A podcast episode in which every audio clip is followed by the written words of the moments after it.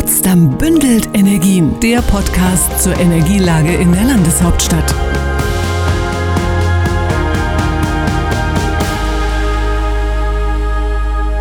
Und heute wollen wir darüber sprechen, wie eigentlich die angekündigten Energiepreisbremsen funktionieren. Wir erinnern uns, im Dezember 2022 hat unsere Regierung beschlossen, dass die Preise für Strom, Gas und Wärme gedeckelt werden sollen. Inwieweit das nun umgesetzt wird, vor allen Dingen natürlich in unserer Landeshauptstadt, das bespreche ich jetzt mit Dr. Karin Sadowski von der Energie und Wasser Potsdam, kurz EWP. Mein Name ist Isabel Haug und ich begrüße ganz herzlich Frau Dr. Karin Sadowski. Ja, hallo. Zu Beginn direkt mal eine klärende Frage. Warum ist Energie für Verbraucher und Verbraucherinnen so teuer geworden und warum? Wie hat sich der Preis am Markt in den letzten Jahren und Monaten entwickelt? Ja, die Ursachen für die Preisentwicklung sind wirklich sehr vielfältig. Begonnen hat das Ganze sogar schon äh, ab Mitte 2021. Damals, wenn Sie sich erinnern, wurde Corona, war gerade so ein Corona-Tal. Äh, die Welle war vorbei und die Industrie auch weltweit ist wieder angesprungen und dadurch ist die Nachfrage nach Energie enorm gestiegen. Und dadurch äh, kam es dann natürlich auch an den Börsen zu Preissprüngen. Ähm, und dann hat sich das Ganze natürlich mit dem Ukraine-Krieg nochmal vervielfacht. Dann war ja eine sehr große Unsicherheit beim Kriegsausbruch, was wird überhaupt. Und dann auch durch die, den Stopp der Gaslieferungen ähm, wurde Erdgas natürlich ein knappes Gut. Und so sind an den Rohstoffmärkten insgesamt äh, die Preise gestiegen und die Unsicherheiten eben auch sehr groß, was die Nachfrage und das Angebot betrifft. Und zudem haben sich auch äh, gleichzeitig ähm, die CO2-Zertifikate noch verdoppelt. Auch das ist ja ein politischer Wille gewesen, dass äh, Energieverbrauch auch besteuert wird. Und ähm, das hat natürlich dann auch nochmal zu einem Sprung geführt. Aber insgesamt die Rohstoffknappheit und die Unsicherheit an den Märkten sind die größten ausschlaggebenden Faktoren. Alles klar. Wo und wie kauft die EWP denn Gas ein? Ja, wir kaufen in Tranchen ein für die Grundversorgung und auch für die ähm, meisten äh, Sonderprodukte im Privatkundenbereich und bei kleinen Gewerbekunden kaufen wir also über zwei Jahre im Voraus in acht Tranchen ein am Terminmarkt, also sehr langfristig gedacht. Ähm, das hat in der ähm, Folge oft dazu geführt, dass wir tatsächlich Preissprünge ausglätten konnten. Ähm, und ist natürlich aber auch in die andere Richtung wirksam. Das heißt, jetzt, wenn Preise sinken, wir haben eingekauft, dann zieht das natürlich noch nach, sodass wir jetzt leider in der Situation sind, wo wir noch nicht sofort die Preise senken können, weil sie wurden, die Energie wurde teurer eingekauft und das wird sich dann in den nächsten Jahren wieder ausglätten. Okay, kann man vielleicht so eine Art Prognose geben, wann die Preise wieder runtergehen werden, beziehungsweise wovon das abhängig ist?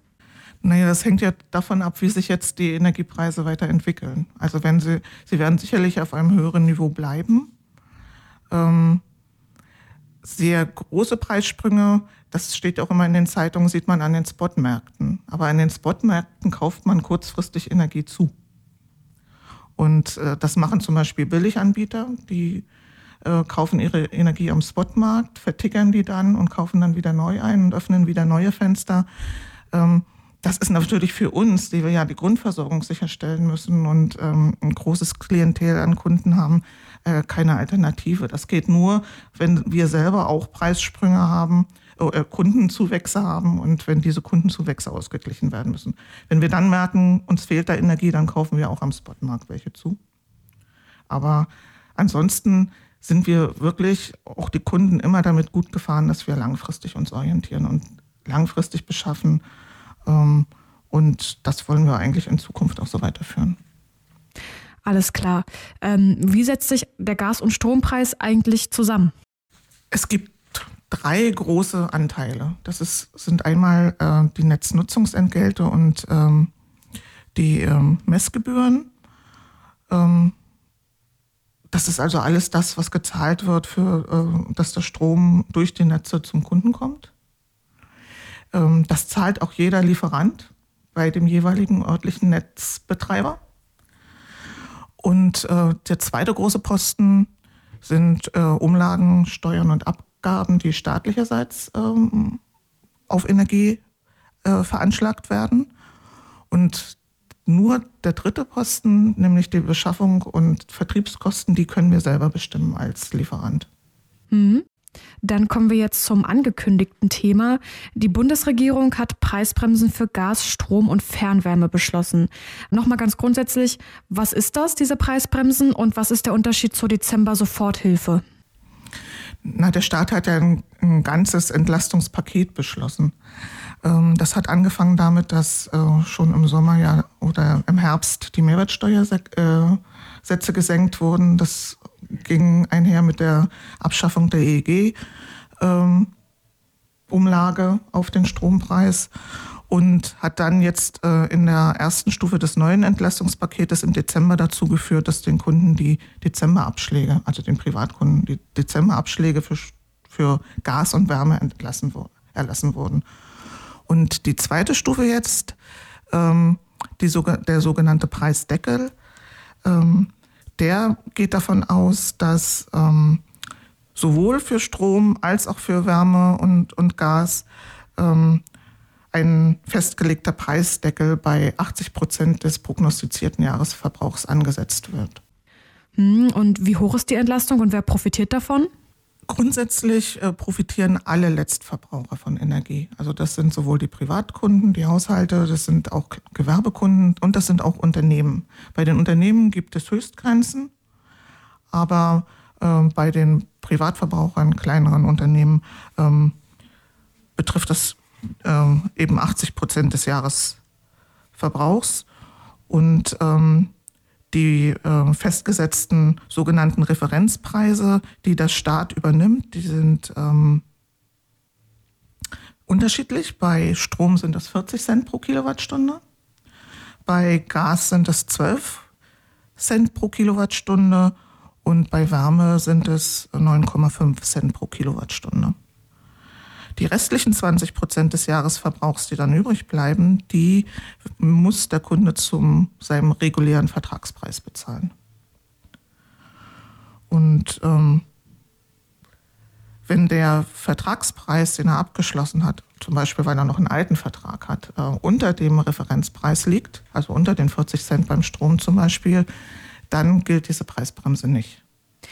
Okay, sagen wir mal, wir haben jetzt eine durchschnittliche vierköpfige Potsdamer Familie. Haben Sie da vielleicht mal ein Rechenbeispiel?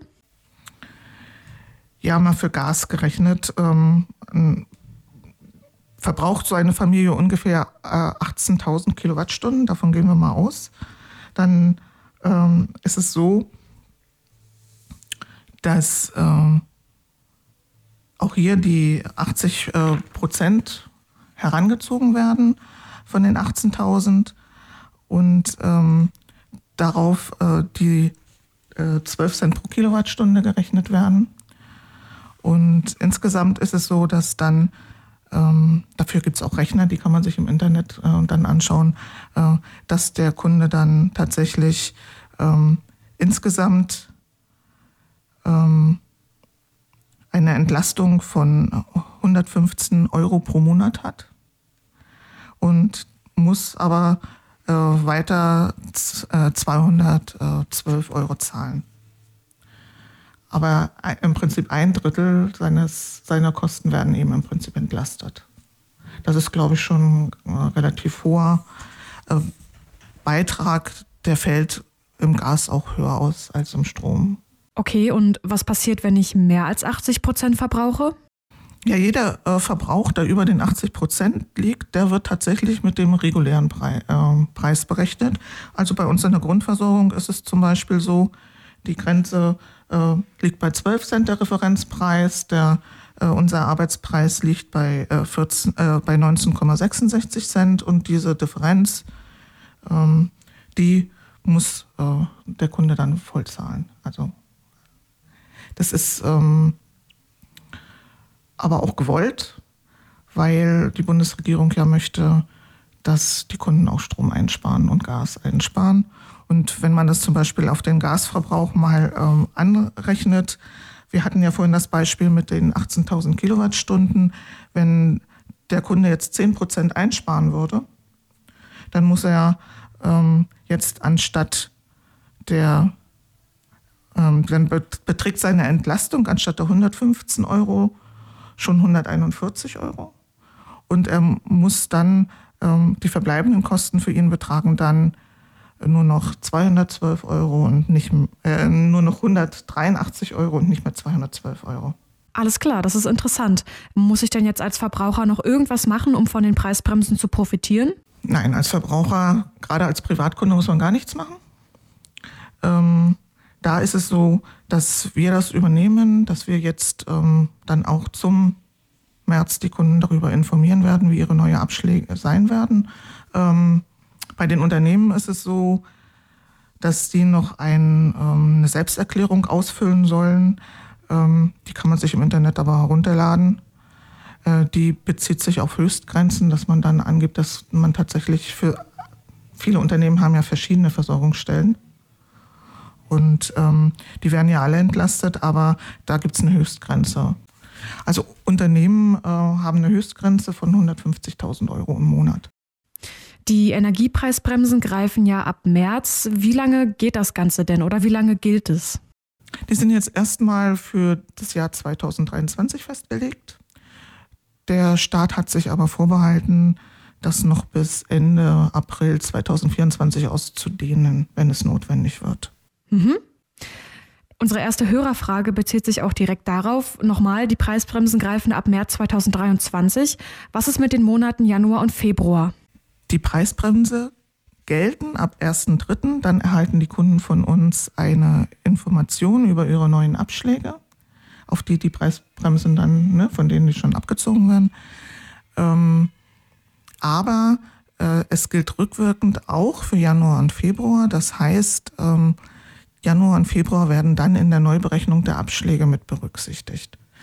Für die Kunden, die jetzt schon ähm, Januar und Februar Jahresrechnungen erhalten, da bleibt erstmal so, dass wie es bisher war. Also die kriegen jetzt eine Rechnung, auf der sie sehen werden, dass ihr Dezemberabschlag entlastet ist. Aber da werden die Abschläge noch nach dem alten Schema berechnet, sind also noch relativ hoch. Aber das wird dann im März korrigiert. Also im März kriegen alle Kunden dann eine neue Information oder zum März, äh, wo dann die neuen Abschläge mit den Bremsen berücksichtigt sind. Okay. Wir hatten es schon mal kurz angeschnitten vorhin, aber wie wird sich der Gaspreis zukünftig entwickeln, möchte ein Hörer wissen. Ja, die gesunkenen Preise derzeit im Großhandel sind ein äh, gutes Zeichen, aber sie sind noch nicht wirklich ein Grund für Entwarnung, weil die Preise entwickeln sich wirklich sehr volatil. Also wenn es jetzt noch wieder kälter wird, kann es auch noch wieder deutlich hochgehen. Ähm, niemand weiß, was mit dem Ukraine-Krieg wird und äh, wenn wir voraussehen könnten, wie sich die Preise in den kommenden Wochen und Monaten entwickeln, dann wäre das super. Ähm, also Fakt ist, aus Russland werden wir erstmal kein Erdgas mehr bekommen. Und äh, das Gas bleibt dadurch am Weltmarkt wirklich knapp und teuer. Äh, aber trotzdem gehen wir davon aus, dass wir ähm, ja, jetzt wahrscheinlich auf so einer Seitwärtsbewegung sind und hoffen sehr, dass sie nicht noch viel weiter steigen werden, sondern dass es auch irgendwann mal wieder runtergeht. Ich denke, da sprechen Sie im Sinne von uns allen. Über den Energiemarkt, über Preise für Energie und vor allen Dingen über die Preisbremsen habe ich mit Dr. Karin Sadowski von der EWP gesprochen. Vielen Dank. Potsdam bündelt Energien, der Podcast zur Energielage in der Landeshauptstadt.